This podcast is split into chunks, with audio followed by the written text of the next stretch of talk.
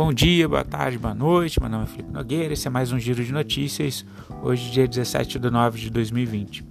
É, o S&P 500 teve queda tá, ontem de 0,46%, Dow Jones 0,13%, Nasdaq menos 1,25%.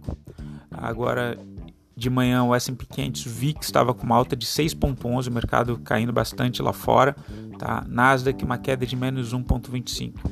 É, o mercado está um pouco desanimado, tá? É, e com a espera, tá na espera aí das medidas de incentivo. A notícia boa que saiu agora de manhã, que freou um pouco a queda, saiu pela Bloomberg, é que a Casa Branca ela sinalizou que está disposta a aumentar a sua oferta em negociação com os democratas, tá? E que os republicanos do Senado devem concordar em selar um acordo de pacote de estímulos, tá?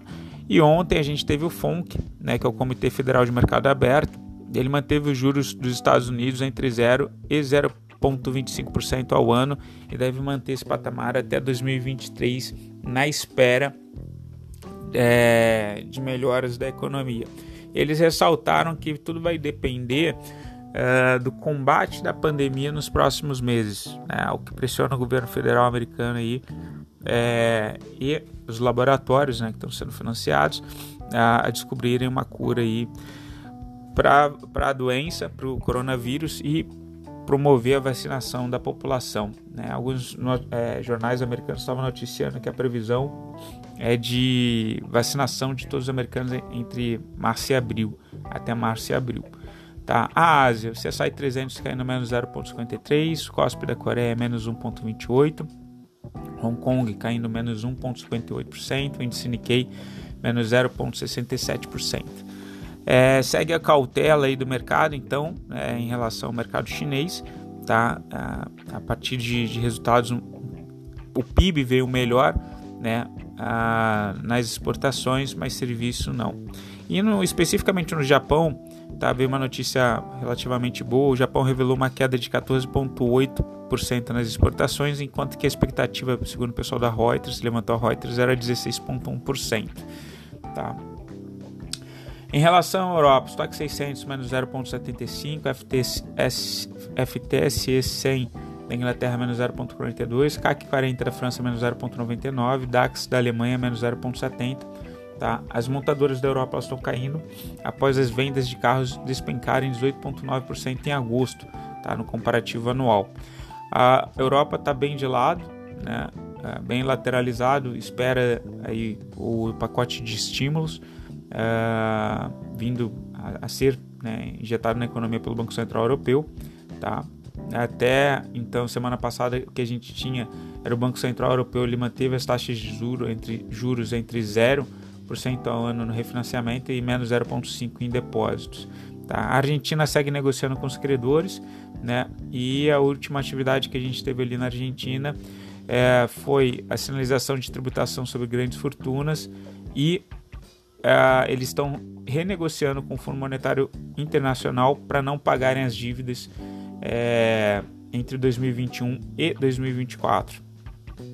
Tá? Indicadores macroeconômicos do Brasil, o PIB é, teve uma última revisão para cima né, do último relatório Focus, então de menos 5,30 veio para menos 5,11% para 2020 e aí volta a crescer em 2021 3,5%. Em relação à Selic, né, a projeção de 2% para 2020 e 2,88% para 2021. E ontem a gente teve a ata do Copom. Tá? O Comitê de Política Monetária Nacional, o Copom, ele deve manter a taxa de juros aí, então, entre 2% ao ano. Né? Não teve alteração do, do juros nessa última reunião de ontem. Tá? Mas a dúvida é se o Banco Central, é, como é que ele vai se comportar agora diante tá? desse cancelamento da Renda Brasil, tá? É, que foi a fala do presidente Bolsonaro, né, que movimentou bastante o mercado essa semana, uh, e como vai ser o impacto tá, na receita pública, porque a gente está tendo um déficit fiscal grande. Né? A, a, gente produz menos, com isso o Estado arrecada menos, e como que a gente vai ter essa compensação. Em relação ao DI né, e os títulos de renda fixa, o DI para janeiro de 2022 teve alta de 3 pontos base, 2,89. O 2023 é, 9 pontos base, 4,24. Janeiro de 2025, 9 pontos base, 6,12. IDI para janeiro de 2027, é, 8 pontos base foi para 7,11. Então, como a gente teve uma queda muito forte na bolsa ontem, hoje é aquela estratégia de buscar renda fixa, né? Porque costumam subir rendas fixas melhores. E agora de manhã, a partir das 10, é, geralmente o mercado secundário tá, sobem é, alguns CDBs com vencimentos curtos em valores não tão grandes para depósito, tá? mas que permite assim, uma, uma remuneração bem interessante, vale a pena dar uma olhada. Em relação à, à Bolsa de Valores do Brasil, Bovespa teve queda de menos 0,62, dólar menos 0,70, tá? o minério de ferro menos 1,56%, o ouro menos 0,99, fechou em 1951 dólares, um só Troy, WTI fechou abaixo de 40, tá? teve uma queda de 0,70%, fechou em 39 dólares e 88 o barril, e o Brent uma alta de 0,47, fechou em 42 dólares e 42 cents, tá? É, o dólar comercial, então, ele caiu 0,92%, fechou em R$ 5,23,93 na compra, R$ 5,2406 na venda. É, em relação ao noticiário corporativo, a PSSA 3, né, Porto Seguro, ela arrecadou 26,6 bilhões em julho, tá, e volta aos níveis pré-pandemia, então vamos ficar de olho aí nas seguradoras. A BIF 3, Minerva, né, ela quer 100 milhões de dólares na venda de, da Atena, tá, em dividendos extraordinários. Uh, e a CPL 6, a Copel, tá, prevê competição por sua área de telecom, segundo noticiado aí pelo Valor. Uh, a Magazine Luiza, também notícia importante, ela está na disputa pelos correios. Para quem não sabe, o, o governo está levantando os possíveis interessados na compra dos correios e aí a gente tem desde a Amazon, Magazine Luiza, né, várias empresas de varejo uh, de olho na estrutura de distribuição dos correios.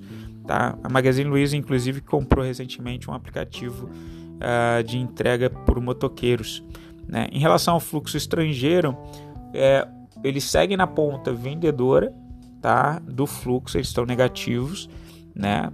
Segundo o último relatório, agora o dia 16, a gente vai ter agora dia 23 do 9 o próximo relatório, mas ontem eles estavam menos 0,568 eh, tá, de saldo negativo. Em relação aos contratos futuros, uma coisa que me surpreendeu é que eles voltaram a comprar uh, contratos futuros no índice. Tá? Se isso se confirmar, é, aí vai colocar mais fogo naquela congestão, né? Vai surtir mais efeito nessa congestão. Por mais que abrindo em gap de baixo hoje, porque está tudo vermelho lá fora, é, eles comprado, comprados no contrato futuro não questão comprada ação, mas eles apostam pelo menos na congestão aí é, desse índice futuro. E no contrato do dólar eles estão diminuindo levemente a mão, mas também seguem na ponta compradora do é, contrato futuro de dólar, ou seja, indefinido ali, tá? Commodities agrícolas, o boi ontem deu uma aliviada de menos 0,34%, fechou em R$ 249,20 e o milho uh, teve 0,68% de alta. Tá? Em relação ao IFIX, a gente teve alta de 0,02%, nada significativo. Pessoal, fico por aqui. Desejo vocês aí uma excelente semana, tá? um excelente dia. Entre em contato com a gente no escritório é, da Liberta Investimentos e acompanhe os analistas lá da tá bom? Abraços, fui!